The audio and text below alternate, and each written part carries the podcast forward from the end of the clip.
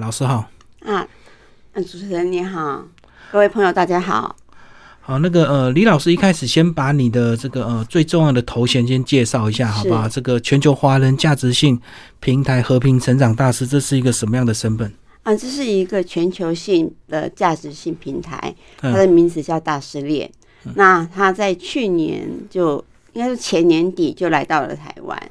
嗯，那来到台湾之后，他就第一个就先找上我，找上我成为他们其中的生命大师。嗯嗯，对，因为他们可能也观察过我有很多生命的故事。对，那我自己本身又是心理咨询师，嗯也是讲师。对，所以他们主要的推动使命就是关于和平，对，这样的一个价值观，就对，没错。嗯嗯嗯。那在跟我自己不不谋而合。那在接触这个呃平台之前，你自己本身过去就担任很多讲师，要不要把你的这个呃背景先稍微介绍一下？是我过去的话是在曾经大部分时间有二零一五一五年左右到二零一四那个那段时间，我几乎都在大陆做做嗯呃省政府听他们的他们的演讲。或者是帮他协助他们民格局的民民民政改革，因为帮助他们心理辅导团队的改革，协助他们重案，他们怎么样去辅导，怎么样去怎么样去带个案，嗯，对，从中怎么样去抽丝剥茧，因为其实身为一个心理咨询师，不是你读多少书就可以知道多少东西的，而是你必须累积更多的个案，你才能够。了解更多，嗯，对，甚至于是你自己自身的故事，嗯嗯，对。那所以在过去的话，我自己因为本身从小到大，我就是一个，嗯，生命很多很多变的一个生命，对，就是我是一个弃婴，对，弃婴啊，对，我是孤儿，对我是一个孤儿，嗯哼，那但是。后来又被找回来了，然后几度几度经过父母亲抛抛弃是三次，嗯嗯，那濒临死亡三次，嗯，得过癌症三次，嗯，所以那在经过长期家暴二十一年，嗯，对，所以这么多的，还我还有一个五种特殊疾病的孩子，嗯嗯，对，所以在这么多的过程当中，别人看到的是我永远挂着挂挂在脸上的是笑容，嗯，可是我背后的这些。是别人看不见的，嗯，但是背后这些才是这让我累的累的原因。对，那在这两年当中，让我经历了非常痛苦的事情，嗯哼，所以才会出了这本书。对，主要是生病还是那个婚姻要告一段落？呃，主要是因为我二零一三年的时候，我就被前夫逼迫着离婚。嗯，那那个时候。我还要照顾我五度中风的妈妈，她即将要离去，还要照顾我自己的五种疾疾病的孩子。嗯嗯，我的孩子一直都跟我很好，我们关系一直都非常好。我甚至跟孩子举办过母子联袂演讲，亲师生沟通，三方三方沟通这样子。嗯，这场这场演讲也引起很大的轰动，大家都希望说我们能够到对岸，能够给更多的地方，能够有更多的更多人可以听到。嗯，对。那所以，在孩子带完他高中高中毕业，孩子高中毕业毕业典礼那一天，嗯，他毕业典礼那一天，呃，我亲手将最佳热心服务奖颁奖给了孩子，等于我传承了这份这份荣誉给孩子，希望孩子继续接棒下去。对，那孩子很开心，他也感到不可思议。嗯，那对，那老师也觉得说很谢谢我送给他们学校一个包，这样子。小孩能够一直到现在念大学，是不是有这个比较超过预期啊？呃，就是你说得到五种罕见疾病，他有癫痫、妥瑞、嗯，高功能自闭、情绪障碍、学习障碍，所以无论如何，我一定要这样做。就算带着在嗯走在路上被人家笑或干嘛干嘛，我都一定要。努力把这个孩子救好，救救救起来，想尽各种方式。所以在带他这个孩子的过程，的确是很艰艰辛，的确是像一个人是，因为五种疾病不像别人，可能一种疾病就可以探测出来。我要去找很多的方管道，去找很多的方式来帮助这个孩子，让他能够有所成长。嗯，所以最后能克服了这五种特殊疾病，其实老连医生也跟我讲很不可思议。嗯，对。那所以到他现在能够得上读读到东海大学哲学系，老师们也对他也都是赞赏有加的。他的功课是怎么样去培养的？他的功课平常其实我并不是用填鸭式，我是用生活上的方式来教教育他。比如说他的呃睡觉前，他睡觉前呢，我会讲他小螃蟹的故事。嗯而小螃蟹的故事呢，其实就是他本人。他本人就是今天在学校，我会打电打跟老师联络，我跟老师联络说，哎，他今天在学校有什么事情。嗯然后接下来我会听孩子回来的时候告诉我他在学校发生了什么事情。经过两方面的对照之后，晚上睡觉前我就变成编了一个故事，嗯成为这个孩子今天在学校的故事。我就说，好，今天我们听故事喽。小螃蟹今天在学校做了什么事情呢？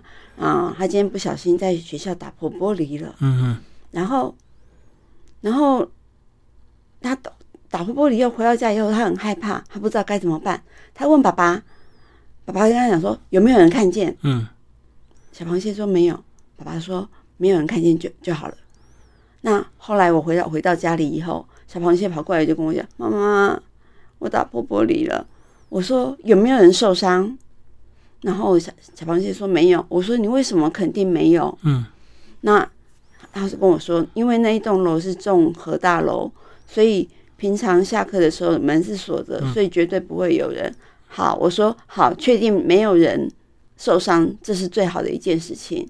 但是打破玻璃这件事情，纵使没有人看见，我们也必须去偿还嗯嗯这件事情。所以明天你明天早上，妈妈带着你去去学校学校负荆请罪，你可以吗？那他跟我讲说，他就跟我点点头，我说好，我说你放心，妈妈会陪着你。所以隔天早上一大早，我就陪着他到训导处去跟训导主任赔罪，然后训导主任刚开始当然也是训斥了一顿之后，也很赞赏他的勇敢的负荆请罪，然后当然就后来就让孩子去上学。回来以后，孩子很开心的告诉我一句话，他说：“妈妈，我从来没有像今天这么快乐过。嗯嗯，对这是他什么阶段的事？”这是他在小学四年级的时候，嗯嗯嗯对对，所以这个孩子他整个过教育过程，我会把他身边发生的故事教导他什么是对的，什么是错的。嗯那错的我们应该怎么来做修改？所以在等于传编故事，你不必刻意去买绘本来读给孩子听。嗯嗯对我们只宁可将孩子那个身心的品格教育，从这个时候就建立起来。可是你自己要先找到力量，你才有办法去呃把他生活周遭的事情改变成故事，去影响他，或者是给他一些激励啊。那你自己又怎么去走走出这些低潮？我的力量永远来自于我的孩子跟我的嗯、呃家庭，因为我有两个妹妹一个弟弟，嗯，还有我的父母双亲。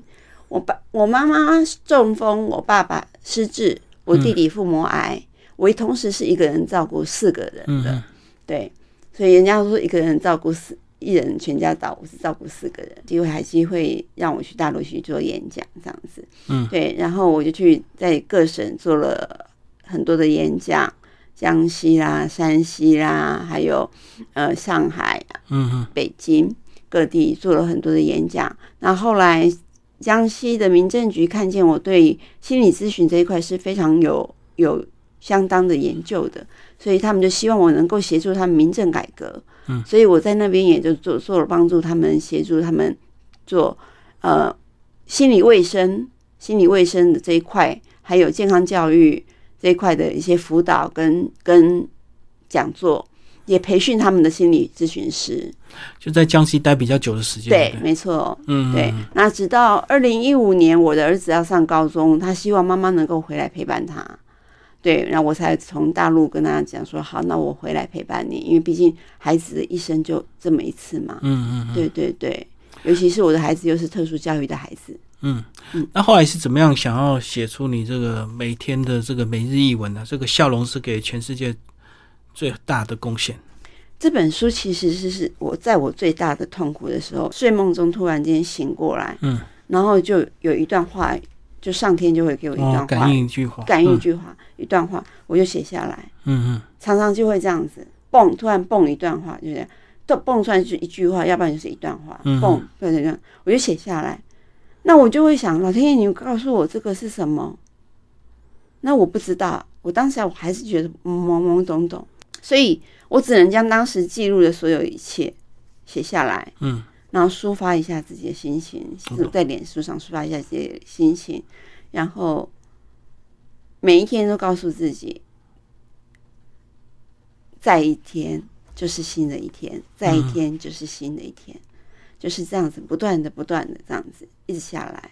所以两年后就出现了，就产生了这累积这样的量就对了。对嗯嗯，对所以一切就是每天的噩梦，所谓上天给你感应一些，对对对。嗯。嗯那所以很让我写在脸，但当初我 PO 在脸书上的时候，很多朋友给我的话是说，他们当一看到这个每天每日译文的时候，他们都会看到就好像砰一下就是一个打击过来，就是好像让他们可以立马反思一样。嗯，它不像一般的书一样，你要一页一页一页的看，它就是你可能今天想到什么，或者是随手翻的，对，那你就直接打开那一页，那一页这两面就是老天爷要告诉告诉你的话。嗯嗯，对。所以你个人有信仰吗？我个人是觉得万教归一，嗯嗯，对，所以并没有特别针对某一个宗教，对不对？是的，嗯嗯。嗯，一切就是上天给你的礼物，对，嗯嗯，所以我接一切都是上天给我的路，他说什么我接受什么，所以当任何磨难来的时候，我都跟上天就是这么这样的一个表情。你后来有调整到状态有调整好了吗？有了就，是现在，对，嗯嗯，嗯，调整好了，所以目前现况是怎么样？非常好。嗯嗯，我也很感恩这段时间陪伴我的朋友们。对对，如果没有他们的陪伴，我还真的走不出来。所以现在还是以授课跟演讲为主，是嗯嗯嗯，对。所以是不是因为疫情的关系就没有办法，暂时没办法去大陆？对对，就变成要在耕耘台台湾这一块。嗯嗯嗯嗯。所以你觉得你的人生为什么会这么苦啊？你会你会常常去想这个问题吗？呃，一切归咎于自己嗯小的时候立下的愿愿吧。因为我自己是气嘛，我也被爸爸打，又被那个什么，嗯我就觉得人生为什么这么多的痛苦？而且我发现，我以为别人都跟我一样，然后我心里就在想说，我不希望这种痛苦继续下去。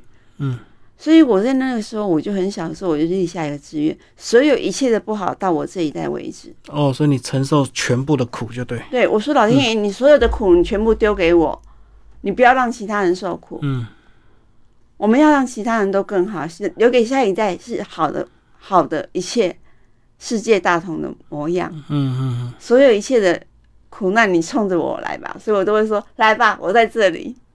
嗯，所以就真的感应了，实现了，对不对？所以我常常进出医院呐、什么各种不明不明热啊，什么不懂不不知道状况的病都找上我。对，嗯嗯嗯。对所以小孩嘞，小孩完全都还还有还会有病的这个后他遗症他？现在目前的话都有定时服药，嗯定期看诊，所以其实还好。对，哲学系是他自己的选择嘛？是的，嗯，因为他跟我一样，就是就蛮喜欢探究。生命的意义。对对对对，嗯，是不是因为也是他个人的关系，所以他也对生命的本质比较感兴趣？有可能。对，嗯那加上你又你自己的故事也是直接就影响到他。对，嗯嗯，嗯，念哲学你不会担心他越陷越深吗？就是关于人性的这个思考的部分，如果一旦思考下去，就变成一越个偏激那种比感觉。比较没有止境的轮回，这样。嗯其实我觉得他此刻念哲学，嗯但是他对他未来其实还有另外一个目标，也许就是留学到到法国，或者是说什么嗯开餐、快餐车什么的，这些梦想我都我都我都不阻止。所以他念哲学，他要念到什么样的状态，嗯是他的他未他他，我想他未来他自己会去思考的。对，那他我觉得我支就是支持孩子的梦想。嗯嗯对，就是将来就算就说，哎、比如说他想跟我一样当讲师，我也一样支持他。嗯对，所以对于孩子这一块的话，我并不担心，嗯因为我将孩我跟孩子说，你满了十八岁以后，你就是一个独立自主的个体，对，你必须为你自己完完全全的负责任。嗯，对，就是讲这次的疫情，你觉得跟我们人性或世界上的一些运作是有关系的吗？是的，嗯，有哪方面的呃偏差而造成这么严重？嗯，我必须说这是上天给我们的一个惩罚。嗯嗯对，因为我们现在的人大多数已经失去思考的人能力。嗯，就像我这本书里面有写了一句话：“人类贵在智慧，不是嘴。”嗯嗯嗯，现在有很多人都在喷口水，到处都在喷口水，骂骂骂骂骂骂骂骂骂骂。嗯，网络酸民嘛，对，或者是政治也是一样，嗯都是这样子骂。可是骂到最后，大家不分是非了，已经不分是非了。嗯所以我觉得这个时候再不导正这个社会的这种乱象，那么老天爷只好来一次大惩罚。嗯嗯对，所以这是我们人民自己造的口业，自己要承担。所以现在我其实我很推崇马来西呃新加坡一个公益公益广告公益广告，它提倡的是减刑，减刑，嗯。嗯。减嘴巴。哦，嗯。如果你真的是常常骂人的话，我真的很希望减刑是地狱的那个惩罚、欸，但是我地狱就有这觉得真的，种酷刑，但是我真的觉得这个应该要用用来真正实验，真正用在我们现实生活当中，否则那很多人不知道要闭嘴，嗯嗯很多人不知道你造了多少口业，对，那么下一代又怎么能够走出天清澈的天空呢？嗯。对不对？所以该让该是让这一切恶象停、乱象停止的时候，嗯，一开始发生你就这么想吗？还是越来越严重？越来越严重的时候，我就这么我就知道了。嗯嗯因为其实我自己会一直跟上天对话，感应啊对嗯对对对。之所以会越来越严重，呃，疫情会越来越变种，是因为人们根本还是一样不知感恩嘛，还是一样不停的骂嘛，嗯嗯嗯对啊。所以恶果自己自己要去尝啊。你不管在任任何地方，你这样子，嗯、随口就骂了一句别人脏一句脏话，一句干嘛？其实事事实上，谁惹了你呢？嗯，对不对？你又何必去评判别人呢？没有，有时候是自己生活不如意的投射了，所以他就会怨天尤人嘛，对样。对对。嗯但是，与其你把怨怨天尤人的时间拿来做一些其他的事情，是不是更好？嗯嗯嗯，对，好。谢谢我们的这个呃作者李一文老师为大家介绍新书《笑容是给这个世界最大的贡献》，布克文化出版，谢谢。